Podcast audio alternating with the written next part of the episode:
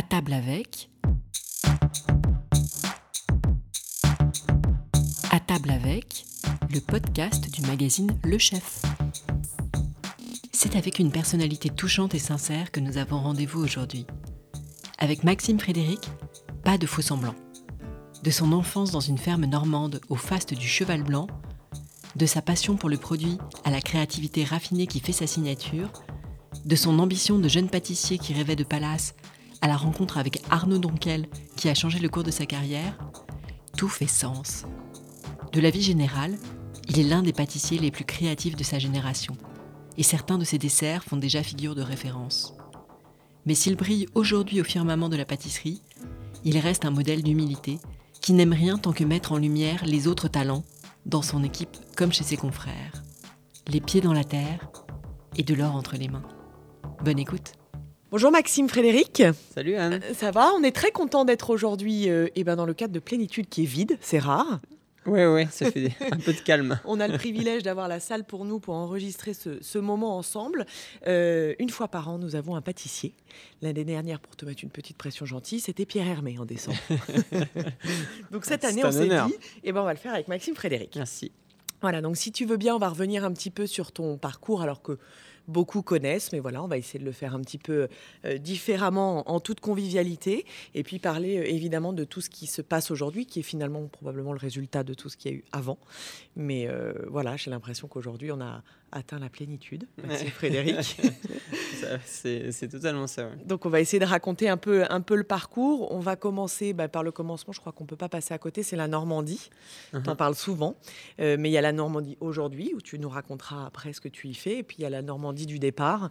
Euh, Est-ce que tu peux nous raconter un petit peu où, quand, comment? Ben, la Normandie, euh, moi je suis né en, en juin euh, 89, Ouais. donc euh, 34 ans aujourd'hui, à Caen et euh, à la maternité où travaillait ma maman. D'accord. Voilà, donc elle a travaillé là-bas euh, 42 ans. Mon papa était euh, d'abord mécanicien et ensuite euh, chauffeur routier. Euh, du coup, voilà, on a grandi, euh, on a grandi à la ferme. Mhm. Enfin, on a grandi dans une petite maison à côté de la ferme de mes grands-parents. Et on y allait vraiment tout le temps quand on était là-bas les week-ends, euh, les vacances, avec une éducation à, donc à la campagne. Et à la fois, euh, à la fois une, voilà, riche, en, riche d'amour. On a manqué de rien. On n'a- On n'a pas beaucoup d'argent, mais en tout cas, on était voilà, beaucoup de bonheur et euh, de simplicité. Donc on peut dire que tu étais issu d'une famille nombreuse. Tu avais combien de frères et sœurs? Alors, j'ai euh, quatre sœurs et un frère. Oui. Voilà, la plus grande a 50 ans aujourd'hui et, et moi je suis le dernier, je suis le petit biquet. D'accord, le petit biquet de la famille. Exactement. Et donc, euh, la cuisine n'était pas au cœur chez toi. En revanche, dans chez, la ferme. ma- chez mamie, euh, Voilà. chez ma- en fait maman euh, bah, travaillait beaucoup, papa aussi, du coup on cuisinait un petit peu à la maison mais pas beaucoup. Voilà, pas plus que ça. Mhm. Mais euh, chez, ma grand... chez mes grands-parents, on avait vraiment le goût des bonnes choses et du coup on a grandi avec les repas de mamie préparés tous les jours et surtout les gâteaux. D'accord, donc ta grand-mère, je crois qu'il y a un petit rituel du dimanche, non Avec un, des gâteaux, quelque chose qu'on a Alors, fait euh, en fait, même tout le temps, on faisait euh, les journées chez mamie et Pépère, c'était très simple. C'était euh, le matin avec Pépère pour soigner les animaux. Mhm. Et euh, moi, je suis allergique. Alors, un peu moins maintenant, mais quand j'étais gamin, beaucoup. Et, Allergique à quoi? Allergique aux acariens, à la poussière. Ah oui, donc dans les fermes, c'est pas très bon. Donc à la ferme, Ouais, évidemment, ouais. un peu compliqué, Mhm. surtout avec les animaux. Et, euh, et donc voilà, donc Pépère, on l'aidait pour soigner les animaux, on allait voir les vaches, euh, les poules évidemment. Et euh, mamie faisait toujours un gâteau. D'accord. Et c'était souvent le matin, vers 11h, on, allait, on se mettait avec elle et on faisait un gâteau. Du coup, moi, c'était là où je prenais le plus plaisir parce que, évidemment, dans les bottes de foin, c'était Bah, compliqué. tu faisais à tchoum tout le temps, Voilà, exactement. du coup, j'allais faire le gâteau avec mamie. Et, euh, Et c'était plus sucré que salé, mamie. Bon, les deux, mais surtout sucré. Ouais. On Surtout faisait des gâteaux, euh, mais des choses simples, le riz au lait, la torgoule, les Mhm. gâteaux yaourt, les tartes aux pommes, les gâteaux au chocolat. Puis on faisait ce qu'on voulait. Et surtout, ce qui était génial, c'est qu'on vraiment c'était simple. Mais on a des photos de nous, le cul euh, dans le sur le plan de travail, Ouais. posé, le- la gamelle euh, au milieu des, le saladier au milieu des, des, des jambes, et on touillait comme ça. Il y avait plein, mettais, par- y avait partout, les crêpes et tout. euh, enfin, voilà. Mais mamie ne grondait jamais. Et, euh, et voilà, on a, enfin, c'était le- les choses simples. euh, on se trompait. Les gâteaux, des fois, ils étaient pas, euh, pas beaux, mais c'est pas grave. c'est- c'est- ce qui était important, c'était de partager ce moment ensemble. Et j'ai conscience de la chance d'avoir eu cette famille très unie, soudée. Euh, Enfin, voilà, je pense à mes grandes sœurs qui m'ont Qui t'ont posé un cadre euh, très, très bienveillant, plein d'amour. Et ça Mm. m'aide euh, beaucoup aujourd'hui parce que finalement, tout le monde est resté en Normandie. Je suis le seul euh, de la fratrie à être. Les cinq frères et sœurs sont en Normandie? Ah ouais, tout le monde, c'est sympa. On quitte pas comme ça la Normandie. hein. Donc moi, je suis petit dernier. T'as le Et- petit biquet qui part à la capitale, en fait. Exactement. Aïe, aïe, aïe. Et, et, en fait, voilà, c'est. Quand tu es enfant, tu te dis voilà, tu as 18 ans, maman, euh, papa, ok, je m'en vais, je veux faire de la pâtisserie. À 20 ans, finalement, tu te dis Ok, c'est bon, j'ai Mhm. trouvé mon poste à Paris et tu pars. Ouais. Mais en fait, je suis jamais vraiment parti parce que on y rentre tous les week-ends, on sait tous les jours au téléphone et. euh, Et donc, voilà. chez- chez- avec toi, on peut dire vraiment que cette vocation, parce que tu, tu nous as dit, euh, ta maman était en maternité et ton papa euh, chauffeur routier, donc finalement pas trop dans la cuisine, c'est vraiment assez vite, en faisant des gâteaux le dimanche ou enfin le week-end, avec Ah tes- ouais, ouais. tu t'es dit, c'est ça que je ferais. Ouais. Euh, avant de rentrer au collège, je voulais déjà être boulanger-pâtissier. D'accord. Je faisais même des gâteaux au collège, je faisais des gâteaux pour euh, la récré. Toi, tu devais, des tu devais- gâteaux tu devais être bien aimé des copains, toi. Ouais, ouais, même les profs, tout. euh, petit faillot, quoi. mais- et donc, quand on est sûr de ce qu'on veut, qu'on fait un bel apprentissage et qu'on est toujours en Normandie, qu'est-ce qui fait qu'on vient à Paris? Alors, moi, déjà, c'était mon rêve. Mhm. Avant même. euh, Moi, je rêvais de la capitale et je rêvais des, des palaces. Qu'est-ce qui t'a fait Qu'est-ce qui t'a donné envie d'aller C'est, dans un palace? Comment tu sais euh, ce que c'est un palace? Alors à l'époque, il n'y avait pas autant de communication qu'aujourd'hui. Il n'y avait pas Instagram, il n'y avait pas, euh, il y avait pas autant de magazines. Enfin, il y Mhm. avait quelques magazines qui parlaient de ça. Et en fait, moi, je regardais énormément ça. Et donc, palace parisien, tu sais, comment tu as cette idée justement de. Voilà, parce que Paris est une chose, mais les palaces, c'est encore autre chose. bah en fait, je regardais. euh, Alors déjà, j'ai eu la chance. Donc, tu regardais Joël Robuchon. Je regardais Joël Robuchon. Je voyais tous les, les, les- les chefs de cuisine, éto- les cuisiniers étoilés. Euh, et dans mon école, euh, l'ancien, pardon, l'ancien chef euh, Camille Le Sec Mhm. du Meurice. Mhm. C'était le chef du Meurice, donc du coup à l'ép- à l'époque, qui a été élu en 2010 chef pâtissier de l'année par le magazine Le Chef. Et euh, du coup, Camille, c'était un ancien élève. J'ai fait l'école 10 ans juste après lui. D'accord. Et euh, c'était, euh, enfin, et ça l'est toujours d'ailleurs. Il y avait des, il y a des photos de Camille dans les couloirs. Ok. Donc, pour toi, c'était un exemple assez. ah, assez... ouais, je rêvais, je le regardais partout. Dès qu'il sortait un dessert, je connaissais toute sa carte par cœur. Donc j'étais fan absolu et j'ai postulé pendant trois ans. Je voulais faire la fin de mon apprentissage là-bas, Oui. euh, du, au Meurice. Du coup, ils m'ont, j'ai pas été pris. Trois années de suite, je me suis fait recaler. Et jusqu'à temps que mes professeurs euh, appellent euh, Camille Le Sec. Pour lui dire vraiment, il faut prendre le petit Maxime. Parce Bah, que... voilà, ils, m'ont recommandé et j'ai eu cette chance de pouvoir rentrer, mais j'avais pas un CV, j'avais pas un CV incroyable quoi. Je sortais d'une boulangerie de village. Je comprends à l'époque que mon CV n'était pas regardé. Donc, petit apprenti arrive de Caen à Paris, enfin au Meurice avec Camille Le Sec. Voilà, le rêve euh, commence. Euh, J'arrive, grosse pression évidemment. Donc, c'est l'époque où le Meurice, c'était Yannick Aleno Ouais, et Camille Le Sec. hein, Exactement. Ça. Mhm. Donc là, tu apprends les codes. j'apprends les le codes, euh, mais très rapidement. Enfin voilà, il fallait juste dire oui chef quoi. du coup oui chef. Et tu découvres vraiment un univers qu- auquel tu t'attendais, auquel tu avais rêvé, ou c'était assez différent de ce que tu avais en tête Moi comme- j'étais, euh, je vivais mon rêve. Donc tu t'y fais assez rapidement à cette, am- à cette ambiance de brigade de palace? Ouais, ouais, ouais. T'es à- T'es à l'aise rapidement? Ouais ouais ouais. Et puis euh, une équipe incroyable, Mhm. une équipe incroyable. Tu peux euh, nous rappeler un peu qui y avait à l'époque? Très rapidement, il y a Cédric Grolet qui est arrivé en tant que sous-chef. D'accord. Tu restes six ans au Meurice? Ouais, j'ai la chance euh, d'accompagner Cédric euh, dans son poste de chef. Mhm. Donc euh, au bout de deux ans, euh, tout s'écroule parce que Camille m'appelle en me disant que qu'il va quitter le Meurice. Et moi, je rêvais de travailler avec Camille. Ouais. Du coup, au bout de deux ans, Ça te suffisait pas ah non, j'avais pas été assez biberonné, moi. Euh, du coup, euh, j'étais. T'étais triste à ce moment-là Ah ouais, j'étais triste. J'étais en vacances. J'avais euh, j'avais pris euh, 15 jours de vacances, c'était Ouais. en juin. Cédric m'appelle, Cédric Grolet m'appelle. Il me dit euh, Max, je sais que tu as, eu, euh, t'as eu le chef au téléphone, euh, je vais postuler pour prendre le, le poste de chef du Meurice, est-ce que tu veux venir m'aider? Bah, Bien sûr. Bien sûr. du coup, j'ai annulé mes vacances. Non. Donc, ouais, j'ai tout Bah, annulé. Claire devait être ravie. Claire a compris. Et euh, j'ai repris le train le soir même et je suis arrivé à Paris. Ok. Je suis arrivé, au- je suis repris le train, j'étais au Meurice et du coup on a fait un point avec, euh, avec Cédric sur ce qu'il voulait faire, proposer. Et 15 jours après, il faisait le testing. Du coup, euh, moi j'ai mes 15 jours, je les, ai, je les ai passés avec lui À faire des testings. à faire des testings. Il y avait Aurélien Rivoire aussi, j'ai Oui. oublié de citer. Mhm. Aurélien qui, était, qui nous- venait de nous rejoindre depuis quelques mois. Euh, Mathieu, Lobry donc. Et on s'est mis euh, tous les quatre et on a préparé le testing. Et donc là, avec, avec Cédric, c'est une autre forme d'aventure. C'est une autre forme d'aventure. Et puis Cédric, quand il est arrivé, moi j'étais. j'étais- Il venait de chez Fauchon. Fauchon, moi j'y allais tout le temps acheter des gâteaux. Enfin, si j'avais une boutique où j'allais dans Paris, c'était chez Fauchon. Mhm.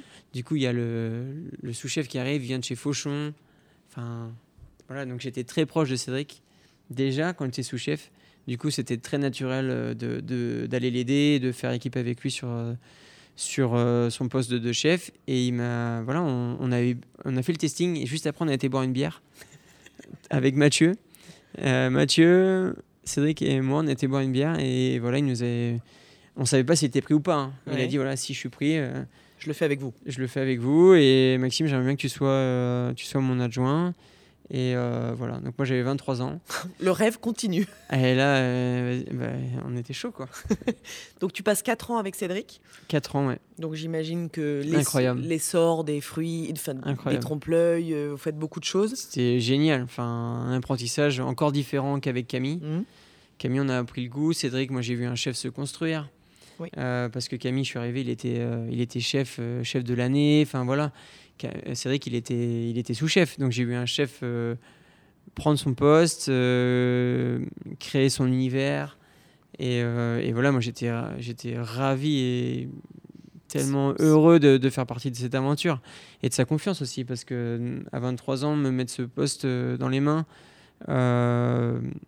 alors il n'était pas il est- il était pas ce qu'il est aujourd'hui oui. mais à la fois il avait c'était c'est vrai que c'est toujours le même il était euh, passionné ambitieux euh, avec une énergie de dingue et du coup il fallait le suivre et bon voilà moi j'étais j'étais à fond aussi donc Toi euh, qui c'était étais, trop bien qui, qui étais, euh, jeune et vous étiez copains et vous l'êtes toujours bien sûr, mais tu as senti ce truc chez lui qui allait décoller un petit peu à cette époque-là ou... Ouais, bah, euh, en tout cas, on faisait tout pour nous euh, à ses côtés pour euh, que ça marche, quoi. Ouais. Voilà, on était tous investis à fond euh, de pour que, que la pâtisserie rayonne. Et alors, pour le coup, Cédric, alors il a fait beaucoup de choses, mais il est encore au Meurice. Toi, t'en es parti en 2016. Ouais. Qu'est-ce qui fait qu'on quitte justement cette équipe si sympa, où on apprend tant de choses ou... Alors j'ai quitté euh, cette, euh, cette petite famille euh, pour moi m'émanciper et me prouver des choses en fait. Euh, avec Camille, j'ai eu à peine le temps d'apprendre les desserts à l'assiette. Euh, parce que j'ai fait que même pas six mois au, au restaurant 3 étoiles. Et c'était les mois où il partait. Du coup, euh, évidemment, la carte était toujours aussi belle. Mais je avec Cédric, euh, après, moi, j'ai fait beaucoup la partie petit gâteau. Donc le, le tea time, la partie fruits sculptés, les Saint-Honoré, tout ça. Moi, j'étais sur cette partie-là. Et du coup, quand je, je voulais partir pour trouver un restaurant, un chef de cuisine aussi, parce que j'ai vu Cédric aussi l'importance d'être, euh, d'avoir un chef de cuisine pour, euh, pour t'épauler. Et moi, je voulais trouver un chef de cuisine avec qui euh, continuer à grandir. Mhm. Voilà. Et je voulais faire du dessert à l'assiette. Je voulais pas d'étoiler forcément. euh, je voulais simplement faire de- du dessert à l'assiette. D'accord. Bah alors, tu voulais pas d'étoilé, mais alors non seulement tu te retrouves dans un étoilé, mais encore dans un palace. Ouais. Finalement. Et euh, c'est dur à dire. J'ai mis du temps à quitter le Meurice. Hein. Ça s'est pas fait comme ça du jour au lendemain. J'ai mis un an. J'ai mis un an. euh, on en a parlé avec Cédric. Cédric qui m'a énormément euh, épaulé pour que je prenne ce poste. Euh, C'était aussi pour lui. en tout cas, j'ai trouvé, trouvé en lui cette énergie pour me mettre un- dans les mains un poste où je puisse être bien. D'accord. Voilà, donc il m'a beaucoup conseillé, on a, on a beaucoup regardé et euh, je suis arrivé au Georges V. Et tu es arrivé au Georges V pour travailler avec David Bizet dans un Pour premier travailler avec David Oui. Euh, et l'ouverture de l'orangerie. Oui. Donc c'était l'ouverture d'un restaurant au Georges V euh, avec David Bizet qui prenait son premier poste de chef. Donc en fait ça coordonnait bien, il est normand. Il y avait quand même l'impression des- que la Normandie est quand même un fil rouge. ça me donne confiance, c'est sûr. On avait, enfin, on a la même éducation. Enfin, pas totalement, mais en tout cas, on avait beaucoup de traits en commun. Et euh, voilà, il m'a, il m'a aidé, il m'a donné confiance. David Bisset, c'était, c'est quelqu'un qui tient, à qui je, je tiens beaucoup. Euh, parce que c'est pas évident de prendre son premier poste de chef. De... Puis moi, j'étais très marqué euh, Meurice. Du coup, euh, j'étais Oui. incapable de penser une tarte citron, un Paris-Brest. ah, j'étais. Je, t'étais- savais ouais. pas, il pense, je savais même pas sortir une tarte citron. Et pour autant, tu as sorti un de tes desserts euh, qui reste euh, emblématique, c'est la meringue. euh, Ouais, en fleurs, ouais. en fleurs. de vacherin, ouais. Donc finalement, tu as réussi à trouver de l'inspiration. Sur les desserts à l'assiette, oui. Parce que les desserts du Meurice, au- avec Cédric, j'y touchais peu. D'accord. Évidemment, je savais faire le service, épauler les équipes, mais je faisais pas la création. Tu étais plutôt sur les petits gâteaux. J'étais sur les petits gâteaux. Du coup, euh, c- j'étais quand même, j'avais une partie euh, de moi qui était libérée sur ce poste-là, et euh, j'avais toujours en référence les desserts de Camille. Et toujours, encore aujourd'hui, hein, les desserts sont très très influencés par euh, par la vision qu'en a Camille. Et du coup, voilà, on a commencé petite équipe. On était six avec François Josse qui a ouvert sa boutique aujourd'hui, qui était mon premier sous-chef. Euh, voilà, une, une équipe incroyable. William, qui est toujours maintenant, qui est le numéro 2 de l'hôtel euh, Georges V. D'accord. C'était mon commis à l'époque. Voilà, une équipe euh, très très très soudée. Et on a voilà, on, a- on s'est fait plaisir et on a eu une étoile euh, la première année. Euh, C'était génial. Et puis bah derrière ça, il y avait, on m'a proposé le poste de chef De tout l'hôtel. de tout l'hôtel. Tu étais Ah. jeune hein, quand même. J'avais 27. C'était- C'est un gros paquebot, Georges V. Il y a beaucoup de. Il y avait le 3 étoiles, l'orangerie qui allait devenir 2 étoiles, un restaurant 1 étoile. C'était quand même euh, un, un palace euh, riche ouais, de ouais, gastronomie. mais je me sentais, euh, je me sentais bien. Je me sentais bien euh, parce que j'avais fait les desserts à l'assiette. euh, on avait fait ça avec l'équipe, les desserts à l'assiette de l'orangerie. L'équipe qui était en place était super. Il y avait Sacha, Qui Sacha qui, était, qui est toujours avec moi, Martin qui est arrivé à ce moment-là. Du coup, euh, j'avais une, voilà, il y avait des piliers qui étaient là, Pierre-Jean, qui est Qui est maintenant dans- au, Four Seasons Saint-Jean-Cap-Ferrat. Euh, voilà. Il y avait une équipe vraiment de. Petite de- écurie, quoi. Ouais, ouais, ouais, il y avait des super. Enfin, on était une équipe de dingue, quoi. Enfin, j'ai senti une énergie folle et des gars qui avaient envie, euh, comme au Meurice à l'époque. Et donc, euh, je me suis dit, ok, on, ok, on y va. Et tu t'es éclaté pendant trois ans, et malheureusement, ou finalement, heureusement, un Normand est passé par là et t'a proposé un petit déjeuner. Aïe, aïe, aïe, aïe. Raconte-nous Ouais, ça. alors là, c'est. euh, parce qu'en fait, pour, pour être très clair, euh, ma femme, Claire, je la connais depuis qu'on est enfant. Mhm. C'était ma meilleure amie qui s'est transformée en histoire d'amour. Donc il n'y a pas eu de coup de foudre. On s'est découvert, on était jeunes et voilà. C'est un peu intime, mais c'est la réalité. Donc, Tu, sais pas, je- ce- tu savais pas ce que c'était un coup de coup de foudre. foudre, non. Mhm. Là, je me rends au petit déjeuner euh, où Arnaud euh, m'avait convié. Euh, C'était très simple. Et je suis arrivé au petit déj. J'étais habillé avec une petite veste de costume pour être histoire d'être un peu habillé. Quoi. On Et- parle évidemment d'Arnaud Donquel qui allait prendre cette place au Cheval Blanc Exactement, Paris. qui était trois étoiles. Mais bon, moi j'avais l'habitude des trois étoiles. J'avais fait le Meurice avec Aleno, Mm. avec euh, Alain Ducasse, Ouais, puis Christian Lesquer. au Christian Lesquer, au Georges V. Du coup, le trois étoiles, j'y ai baigné euh, depuis mon arrivée. Donc c'est pas ça qui me faisait peur, mais chef de, chef de cuisine. Je vais le voir au petit déjeuner. Et là, mais un coup de foudre. Enfin, je suis rentré à la maison le soir. je J'ai Claire, elle m'a pas reconnu quoi. Et il s'est passé quoi Euh, Elle savait que je, je rencontrais un nom quel, mais c'était. voilà, Donc évidemment, Arnaud Donquel est normand. et Normand. Oui. Il aime la terre comme toi. Il aime la terre. euh, il a grandi à la campagne, à la ferme. euh, quand on s'est vu, on a parlé de projets, on a parlé d'enfance, on a parlé de, de nos valeurs. On est arrivé à 8h30 au petit déjeuner. On est reparti, il était 13h30. Quand même, il t'a vu pour te proposer de le rejoindre. Il m'a vu pour, euh, pour, euh, prendre le cheval blanc avec lui, prendre le cheval blanc. Et ce qui était le plus dingue, c'est qu'il avait jamais goûté un de nos desserts de Georges du V. Georges V. Mm. Euh, moi, j'ai jamais goûté sa cuisine. Mhm. Je vais le rencontrer, je le connais, je le connais pas en fait, je l'ai jamais, j'ai jamais vu avant. Il est à Saint-Tropez, pour moi Saint-Tropez c'est l'autre bout du monde, j'y suis jamais allé. Euh, voilà, enfin j'avais beaucoup de, de raisons qui me faisaient dire que j'allais dire non. Je lui avais même dit avant d'y aller, je lui ai dit franchement vous avez 95, 95% de chances que je vous dise non. Oui, et puis en plus, t'étais bien au Georges V. J'étais très bien, je commençais à voir. euh, Enfin, au début, c'était dur le Georges. Franchement, prendre le Georges V, c'était très dur. Beaucoup de remises en question.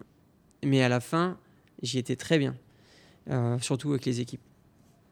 Et j'avais pas envie de quitter euh, cette ambiance, cette équipe euh, qui était pour moi ma petite famille. On venait de, je l'ai rencontré, on venait de faire, euh, on, on venait de faire un pot avec tous les gars. On avait fait la fête pendant une journée entière. Enfin, vraiment, je m'y sentais hyper bien. Du Tu coup, avais gagné ton titre de pâtissier de l'année. ouais, j'avais eu le titre Au exactement. Georges V. Ouais, J'avais eu le titre du. C'était ton premier titre, je crois. Ouais, ouais, ouais. Mhm. Ouais, ouais, ouais, Une reconnaissance euh, de fou. Et voilà, j'y étais super bien. Mais Arnaud, euh, voilà, c'est Arnaud. Et du coup, euh, Donc Pas le coup de foudre a été plus pas fort. possible de dire non. Pas possible de dire non. Et on rempile pour un troisième palace parisien. Je m'étais dit que le Georges V, c'était le dernier. Euh, Eh ben non. et que je voulais me poser et que je savais pas, voilà, je m'étais dit, euh, si, je- si je fais 20 ans, je fais 20 ans. Mhm. Mais voilà, j'ai été hyper épanoui. Et puis, c'est une maison, le Georges V, c'était une maison hyper dynamique. Tous les jours, c'était différent. Du coup, tu es stimulé à longueur de journée. Mais il me manquait ce, cette relation avec le chef de cuisine. Euh, hyper. euh, Intime et proche, en intime. euh, voilà. J'avais des très bonnes relations avec euh, euh, Christian Lesquer, avec Simonet, Zanoni, avec euh, David venait de partir au Peninsula. Donc euh, c'était Alan. Oui. Alan super aussi. Mais j'avais pas cette proximité et on parlait pas forcément le même langage. Quand j'ai vu Arnaud, quand on a fait le petit déjeuner, j'ai dit mais on pense pareil. Et donc l'aventure Cheval Blanc, elle est, elle est riche finalement, parce que, alors, mis à part le Covid qui a été, euh, comme pour tout le monde, euh, la période difficile, vous avez ouvert quand le, le Plénitude? On a ouvert en septembre euh, 2021 et on a eu trois étoiles euh, en mars 2022. Et l'aventure, c'est Plénitude, mais c'est aussi dans un premier temps Limbar. C'était le bar que tu Ouais. avais ouvert au rez-de-chaussée. Ouais, c'était le restaurant euh, avec la cuisine boulangère et euh, le goûter. Mhm. Ensuite, on- évidemment, on a le, le Tout Paris, le restaurant français avec une- la vue au 7e incroyable. Et là, j'ai réussi à me libérer sur des desserts. D'accord. Euh, chose où je me refusais de faire encore au Georges V, même après euh, Par trois ans exemple et demi. Bah, une tarte citron, un millefeuille. D'accord. Euh, enfin voilà. Même aujourd'hui, je suis pas, je suis incapable de sortir un Saint-Honoré. c'est le prochain défi ou pas C'est- Ouais, c'est un défi. hein. Ça, c'est vraiment, ça, ça peut paraître bizarre, mais c'est un vrai défi de sortir un Saint-Honoré parce que j'ai, j'ai tellement été marqué par l'aventure avec Cédric Mm. et Camille. Camille faisait déjà des Saint-Honoré incroyables, avec euh, évidemment Christophe Felder en ligne derrière, c'est le grand-père, quoi. du coup, euh, du coup, voilà, même aujourd'hui, on, on ne sait pas faire un Saint-Honoré sans le penser comme, euh, comme Camille et Cédric. J'arrive pas à t'en détacher. Ouais. Après, il y a eu le café Vuitton, récemment. Il y a alors, il y a encore Langosteria. Langosteria au C'est 7 un e restaurant aussi. italien avec Michele. Et puis Louis Vuitton depuis maintenant un an, où on a ouvert ce café, euh, cette chocolaterie et euh, depuis peu le- la cuisine. Tu trouves qu'aujourd'hui, ton équilibre, il est parfait? La perfection n'existe pas, mais, mais en tout cas, je, suis, je, je vis mon rêve tous les jours. Voilà. Cette veste de, de pâtissier euh, me donne vraiment des forces. Je le dis toujours. J'arrive, je peux être fatigué, je mets ma veste, je suis plus fatigué. et c'est vrai, hein. Quand j'en- mais encore, euh, encore samedi. Je mets ma veste et ça y est, je suis parti. euh, C'est ton costume, en fait. Ouais, je Ouais. suis, je suis, je suis, voilà, je, je vis mon rêve ici. Je suis, je suis hyper épanoui. J'ai la chance d'avoir euh, Claire euh, qui me, qui m'accompagne depuis euh, 14 ans maintenant. Voilà, on a un projet en plus en commun. Claire, elle s'est associée avec ma sœur sur la ferme.